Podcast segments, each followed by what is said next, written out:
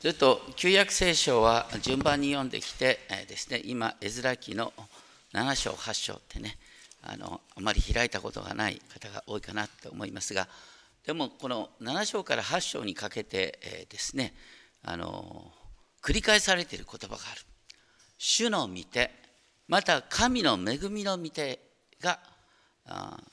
絵面の上にあって、すべての働きを導いてくださったということです。そしてこの絵面記の中心テーマとして神様が王様の当時の支配者の心を変えてくださるっていうことです。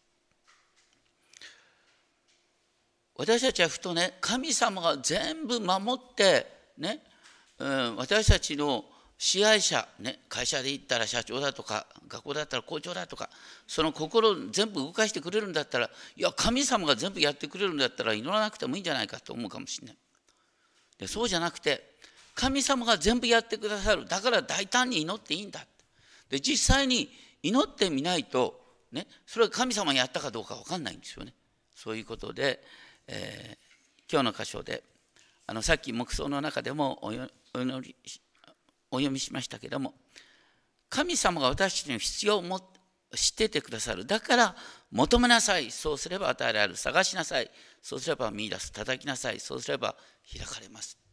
大胆に祈ることができるんだよ。っていうことを覚えたいと思います。7章の1節。絵面記の7章1節から見ていくとですねこれらの出来事の後なんて急に言われたって何の出来事の後かっていうのは分かんないと思うんですがこれはあの紀元前516年に前々回やったそのとにかくエルサレム神殿が再建されたっていうこと。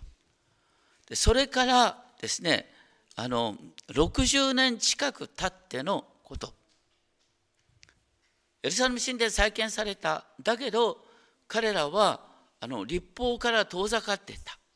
だから立法の教師が改めて必要になったってことでここでエズラっていう人が登場するわけです。それからねエズラの家系が出てきて7章6節を見ると、ね、エズラはモーセの立法についてる学者であった。でそこで面白いのは7章6節で、ね、彼の神主の御手が彼の上にあったので主の御手がエズラの上にあったので王は彼の願いを全て叶えてくださったこれが画期的には実は4章21節を見るとですねこの同じ王様が以前ですねユダヤ人の話を聞いて、ね、ユダヤ人は顔面なものだから、ね、城壁なんか作らせちゃいけないって城壁再建をストップしたんですよ。その人その同じ王様が今度は絵面を徹底的に応援するものとなったって話なんです。そしてその上で7章7節でねアルタルクセス王の第7年に、ね、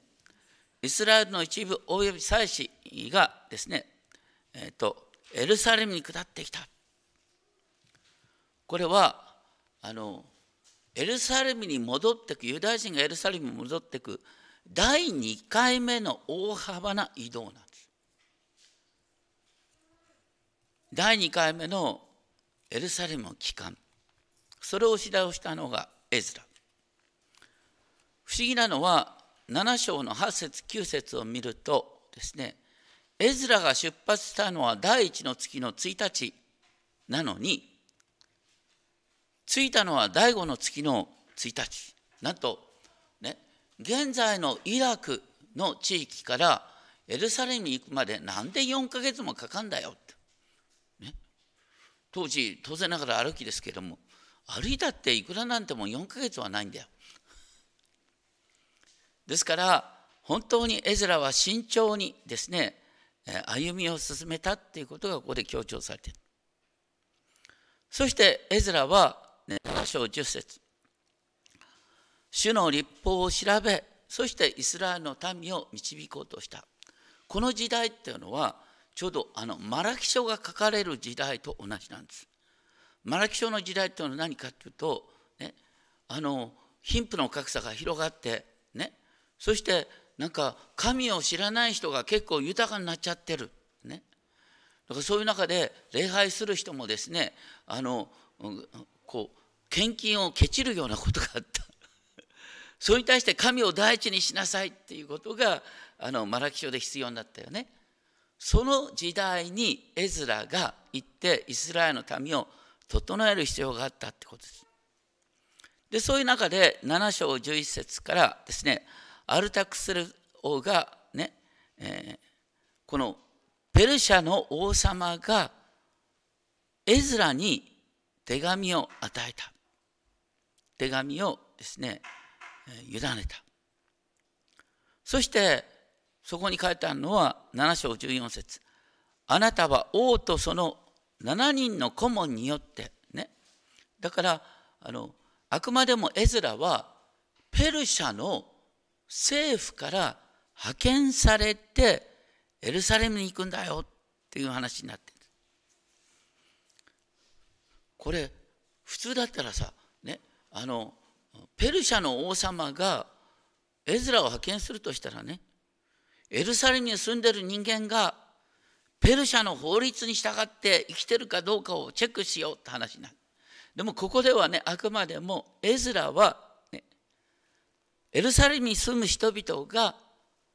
立法に聖書の立法に従ってるかどうか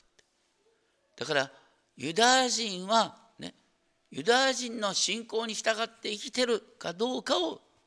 確認させるために送ったってことなんです。でそればかりか、ね、ペルシャの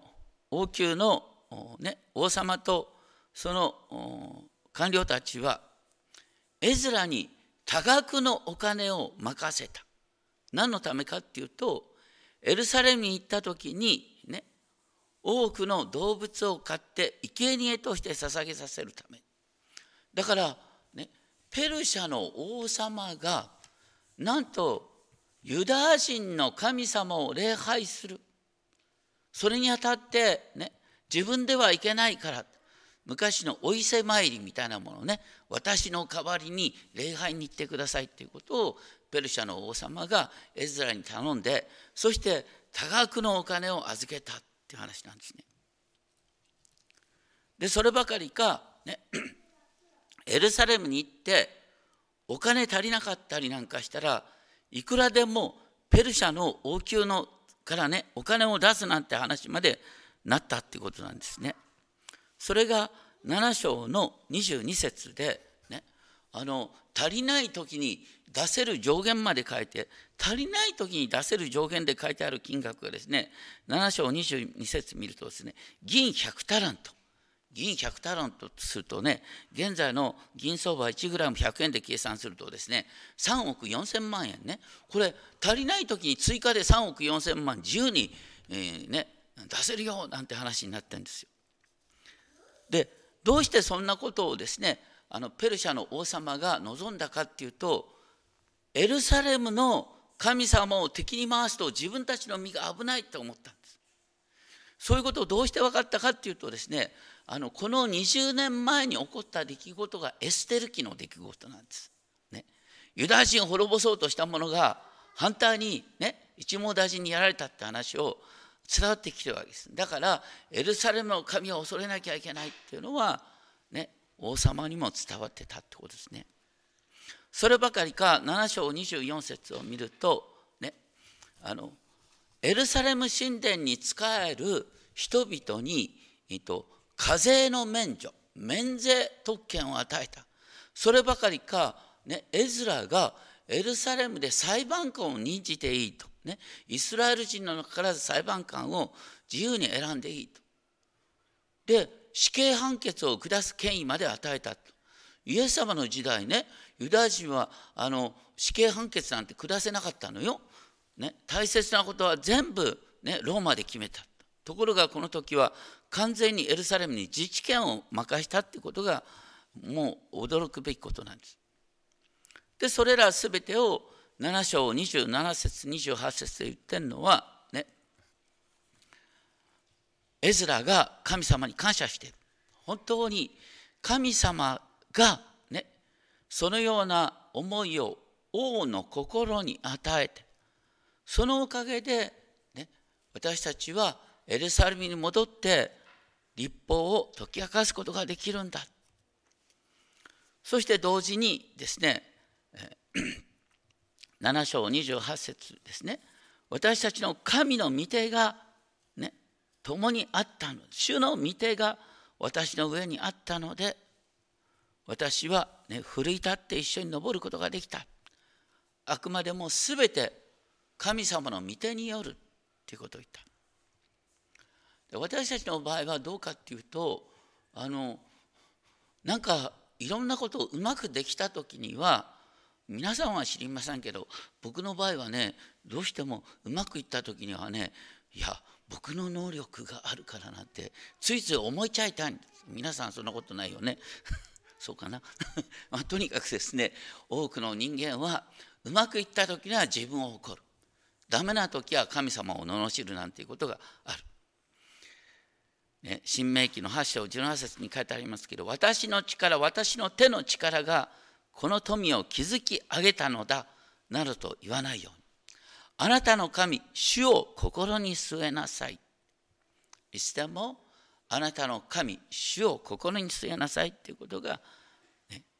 聖書の中心にあります。そして8章になって8章1節からですねアルタルクセス王の治世にバビロンから私と一緒に登っていった一族の系図はこうであるっつって8章の2節から14節までカタカナがわーっと続いていく。実はこの系図っていうのはあの2章3節からあった80年前の系図と極めて似てるんですね。基本的にユダとベニヤミンの士族が今エルサレムに戻ろうとしてる。とにかく80年ぶりの大きなエルサレム期間期間ですね。その時第一に祭司の家系ピネハスとイタマルが出てきて次はダビデ族っていう書き方珍しい書き方なんですね。要するに言ってるのはダビデ王国を今再建しようということで今エズラは向かうんだっていうことになっていでそういう中であのありえない発見をしてしまった。それが8章15節ですけどもアハワに流れる川のほとりで3日間宿営して、ね、エズラは誰が行くのかっていうことを確認してったんですがその中であっと驚いたことがあった。レビ人がいない。レビ人がいないとですねエルサレムに行ったって礼拝する時に困るんですよ。生贄を捧げるですね作業する人間がいない。でエズラは慌てた。それでどうしたかっていうとねカシフヤ地方の井戸さんのところにレビ人がいるっていうことが分かってですね、えーと、レビ人を派遣してもらうように頼んだ。だその結果すぐにですね18名がまた20名のレビ人が派遣されそればかりか220年の220人のしもべたちが連れてこられた。でその最後にですね8章20節を見るとこれらのものは皆指名されたものであった。これ私たちのね教会で何かやるときにね基本的に全てボランティア制でやりたいんですけれどもでもやっぱりあの、うん、この奉仕に足りない人がいるよね。そういう時はやっぱり誰かが依頼するってことあるね。指名する。でだから神様の御手があるっていうこととね、誰かを指名するってことは全然矛盾しないこと。この絵崎に書いてあるのは神様の御手がある。だから王様に頼んだとか神の御手がある。だから指名したとかですね。そういう一見私たちの感覚と違うような書き方がなされる。そういう中で面白いのは8章21節になってですねえ、ー、と8章の21節で突然面白い書き方がしてるんですけどもさっき読まれた箇所ですね。旅行に行くにあたってあの断食を布告した。普通だったらさ長旅に出るんだからたらふく食べてね栄養をつけてから行こうその前になんで断食なんかするんだよってね。それは必死に神様におすがりするためであった。どうしておすがりする必要を感じたかっていうとねエズラさんはペルシャの王様にこういうことを言ってた22節8章22節。ね。私たちの神の御手は神を尋ね求めるすべてのものの上に幸いを下す。だから私たちは神を真剣にね求めてるから神様は私たちの旅を守ってくださるんだって王様に言い切っちゃってね。ひょっとしたら王様が護衛をつけてくれるところを護衛なんか頼まないってことを言っちゃったもんだから言っちゃった後で急に不安になってね本当に神様ちゃんと守ってくださるようにって真剣に祈ったってことですね。これもねいや神様は守ってくださるだから真剣に神様助けてって祈るんだって話になってくる反対にですねあの 神を捨てる人々ってことが書いてあって神を捨てる人々には神様のですね、えー、怒りが下るってことが書いてある私たちあのみんな何らかの形でね世の人々も何らかの形でいわゆる信仰とか信念を持ってるって言います。あのこう埴本子さんってね自由学園の創立者の埴本子さんがこんな面白いことを言ってたんですけどもねどんな人でも生きてる限り知らず知らず信仰によって生きてる。知らず知らず信仰によって生きてるって言うんだよね。それはどういうことかというと母親は何らかの信念がなければ子育てなんかできないだろうとか言ってね。なんでこれが悪いこれがいいって言えるんだ。それは母親なりの信念を持ってるからだろうってね。ビジネスマンは何でですね本当にあの危険を冒してもですねこの商売をできるのか。っていうとこれも何らかの信念を持ってるからだ。信念のない人間っていうのはあのいつもですね臆病になっちゃって家から出ることをできない。このコロナの時期なんかそうだよね。本当怖いって思い出したらね家から出られなくなっちゃう。それに対して私たちは、ね、ずっとコロナで出会いの場所を開いてましたけども実は僕は怖かったの。とても。とても怖かった。でもねやっぱり学校を開いてるのになんで私たちの教会を閉じる必要があるか。で一生懸命祈って祈りながらねこうやって開き続けてきたんですけれどもね。私たちはどっかで、ね、危険を冒さなきゃいけない。その時に大切なのは本当に私たちが誠の神に祈ることができるってことがとても大切だってこと。だから危険を冒す。ついては神に真剣に祈る。ただねこれ面白いのはこの絵面記の後にネヘミヤ記っていうのが出てくるね。ネヘミヤ記ではねこの全く逆のことが書いてあってね神の恵みの御手がネヘミヤの上にあったからね神様は王の心を動かしてね騎兵を送ってくれた。だからネヘミヤ記では神様が王の心を動かしてね騎兵とかだから防衛軍を送ってくれた。これ絵面記の場合は神様の御手が共にあったので、ねえー、あの騎兵は断ったって。面白いのはだからね神様が共にいてくださる。だから助け手があった。まあ、反対に神の御手が共にあった。ですから助けが必要になった。必要なくなった。両方あり得るんですよ。でも共通共通してるのは神様にすがってる。どうか私たちねあんまりにもあのこう短絡的に考えずにね神様が共にいるから何も必要ないなんて言ったらダメ、ね、またまた神様が共にいるから、ね、何でも必要必要になるか必要ないかってその時神の御手の中で必要な時もあるし必要なじゃない時もあるんだっていうですねそういう区別っていうのは本当に面白いかなと思いますね。でそういう中でですね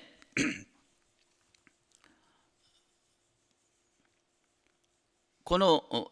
ここに書いてある言葉はとにかく神を尋ね求める全ての人に神様は必要満たしてくださるってことなんでとにかく神様の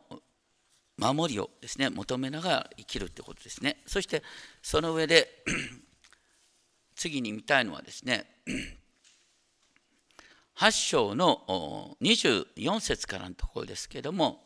8章の24節からのところで、えー、と神様によってエルサレムに着いた。エルサレムに着いてからのことがですねあのこの時は何かというと多額のお金をペルシャの王様から預かってきたわけですよ。ペルシャの王様の代わりに生贄を捧げるため。でもこれから手渡さなきゃいけない。誰に信頼して渡すのかっていうのは大切。その時に、えっと、8章の24節から出てくるのは私たちは最初たちのうちから12人を選んでそしてねこう言ったわけで8章の28節あなた方は主の聖なるものである。あなた方は神に選ばれたものだからこのお金の管理をお任せすると言ってその上で面白い8章29節。根津の番をしてこのお金を守れって言ったんだよね。これもだから神様がね神様のために使うお金だ。たら神様を守るんじゃないか。それに対してそうじゃない。ね。だから神によって指名された人がお金の管理をするんだこう現代的な教会で言ったらですねあの私たち街道建設の時に、ね、多額のお金が動いたりなんかしました。ね、でそういう時にしばしば教会がですね問題を起こしてしまうことがある。お金の管理が不透明になってしまったり騙されたりなんかすることがあるんですね。私たちはそういうことがなかった。ね、それは本当に私たちがそのお金の管理っていうのは大切なんだよっていうことでずっと動いてきてるから。ね、財務担当者が根津の番をする必要はなかったんですけどもねあの でもあのきちんと私たちはあの毎月ですね基本的に、え、お金がどんなふうに使われたかってことを公表してます。だからそのようなことがこの絵面記でもこう根津の番ね現代的な根津の番は何なんだっていうことをですね考えていけばいいんですけれどもそのように神様が共にいてくださる。だからやるべきことをきちんとやるんだっていう書き方がこの書いてあるってことですね。そして8章の35節に行くと今度ですねエルサレムに行ってですね生贄を捧げるんだけどその時ユダとベニヤミンしかいないのに十二部族全部の生贄を捧げるっていうことをですね書いてあります。そして最後を見ると8章の終わりで王の命令書をねその地方の総督たちに渡したっていうことは要するにペルシャの王様がエルサレムの、ね、住民に自治権を保障したっていうことがこれで確実になったってことなんですね。とにかく絵面記で面白いのは神が共にいてくださっただから神様は王の心を動かした。だけどね同時に神様が共にいてくださるっていうことを体験するために断食の祈りが必要になった。神様がお金を預けてくれた。だけどその管理については本当に私たちは誠心誠意するよ。神様のお金だからっていうことで。ですから神様に祈るっていうことと私たちがやるべきことをきちんとやっていくってことはいつもセットになってるんです。神様が共にいるから人の助けがある。神が共にいるから人の助けが必要ない場合もある。